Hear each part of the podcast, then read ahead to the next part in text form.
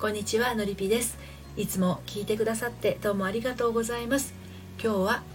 恋を楽しむ時一番最初に捨てるものというテーマでお話をしていきたいと思います。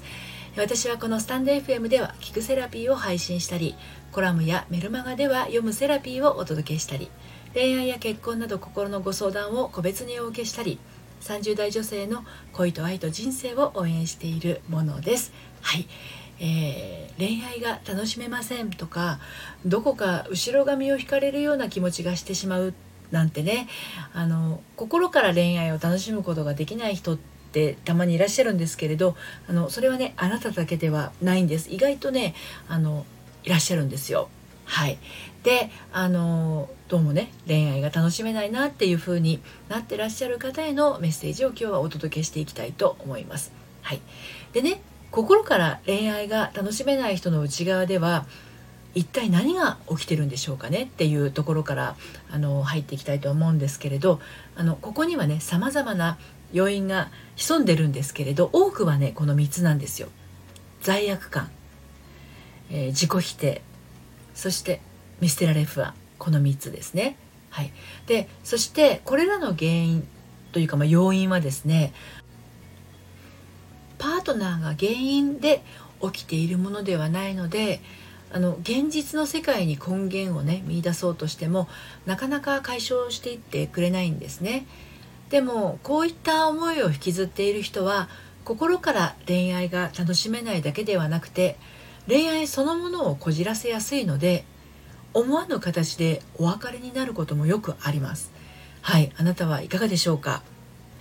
で今日も3つに分けてお話をしていきたいと思います。1つ目が真っ先に捨てるものはこれ。2つ目が捨てるべき理由。そして3つ目が恋を心から楽しんで。はい。この内容で進めていきます。そして今日の内容については私の公式サイトのコラムでも綴っていますので読んでみたいなというあなたは概要欄のリンクから読んでみてください。では早速参りましょう。真っ先に捨てるものはこれ。はい。何だと思いますか？ね配信聞いてくださってる方はすぐにあれだなってわかるかもしれませんけれどまあもういつもお話ししていることなんでわかるかもしれないんですけれど我慢。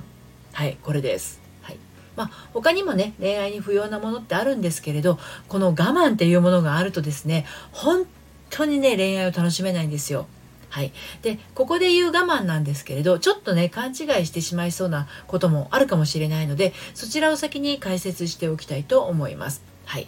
例えばですね会いたいけど彼の事情で会えない時会いたいと言い続けて彼に会う時間を作らせること。はい。これってね我慢をしていないっていうよりは執着しているっていうことで単純にわがままにあたります。でもう一個。会いたいのに会いたいと言えないこと、はい、これって奥ゆかしいっていうよりは気持ちが伝えられないとかあとは伝えたら嫌われるかもっていう恐れ、はい、そして自分からは言わないっていう意固地とか素直じゃないなどの要素が含まれていますよね。はい。まあ、あとこの会いたいっていうことを一つとってもですねなんとなくこの違い分かりますでしょうかね。はい、で我慢っていうのは日本人の美徳とされる部分でもあるけれども、まあ、こと恋愛に関して言えば我慢していて良いことって一つもないんですよ。はい、でも我慢しないっていうことを勘違いしてしまいますと思いやりがないっていうことに転じてしまいます。さっきの彼の事情で会えない時に会いたいと言い続けて彼に会う時間を作らせることってね思いやりがないですよね。忙しいのに。相手の気持ちがねあのこんなことやってると離れてしまうこともあるので注意が必要ですよね。はい、で2つ目の捨てるべき理由なんですけれどあの我慢を捨てましょうって言いましたけれどねなぜこの我慢があるとダメなのでしょう？はい。実は捨てるべき理由がはっきりとあります。はい。これもねいくつかあるんですけれど重要な一つを今日はお伝えしておきますね。はい。我慢するは伝わらないっていうことにつながります。はい。伝わらないイコール分かり合えないですよね。分かり合えないっていうことは恋は終わります。もうねこの図式の通りなんですけれどあなたがもろもろ我慢することで当然気持ちは伝わりませんね。で結果相手とは分かり合えませんから恋が終わる率っていうのはめちゃくちゃ高くなるっていうこと。はい。あそうそう。すごく大事なことです。あなたが我慢することであの恋がねどんなに長続きしたとしてもそれはね本物とは言えないっていうことですね。これ大事なことですね。だってだってね本当のあなたじゃないんですもんね。相手が好きなのは。はい。本来のあなたが顔を出してこそ生身の人間同士のお付き合いっていうことになりますね。はい。例えば先ほど挙げた2つの例。一つは会いたいけど彼の事情で会えない時会いたいと言い続け彼に会う時間を作らせること。2つ目が会いたいのに会いたいと言えないことありましたよね。はい。1つ目の無理やり自分の会いたいに彼を会わさせるというのは最初は彼も嬉しいかもしれません、うん、でもこれが続くとどうでしょうか？相手にとってはしんどいばかりですよね。僕の彼女はわがままっていうレッテルを密かに貼られてしまうでしょう。でもこういう素直に気持ちを伝えられる女性はちょっと気をつければ自然な自分らしさを出して思いやりと我慢しないという状況をうまくバランスが取れるかもしれませんね。はい、ちょっと大変なのは2つ目の会いたいのに会いたいと言えないっていうことです。これは言ってはいけないっていうあなたの心の中に思い込みがねあって言うことで何かが起きそうだって思ってるっていうことなんですね。何かが起きそうのその何かっていうのも自分の中で起きるものではなく彼が何々しそうだっていうそういう懸念ですね心配事です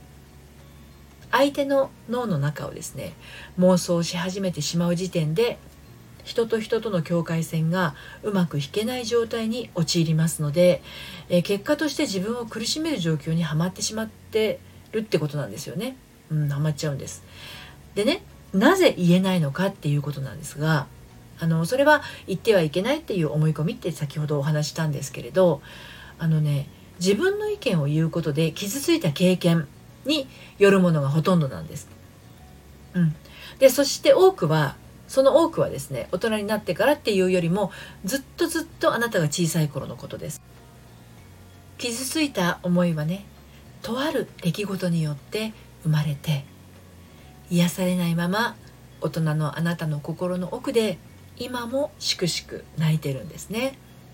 のゆぴ塾ではですねこのしくしく泣いているちっちゃな自分のことをですね大切に扱ってあげることで、えー、そうやって言えなかったことが言えるようになっていくっていう風なセッションを重ねています。はい、で3番目えー、恋を心から楽しんでいうことで、あのー、締めくくっていきたいんですけれどあのね我慢しがちなあなたが得ているものって何でしょうか？はい。でもしかするとね自分が我慢することで嫌われずにいるとか好かれているって思われてるのかもしれないんですよね。うん、でもでもねあなたはね我慢しない方がより一層好かれます。はい。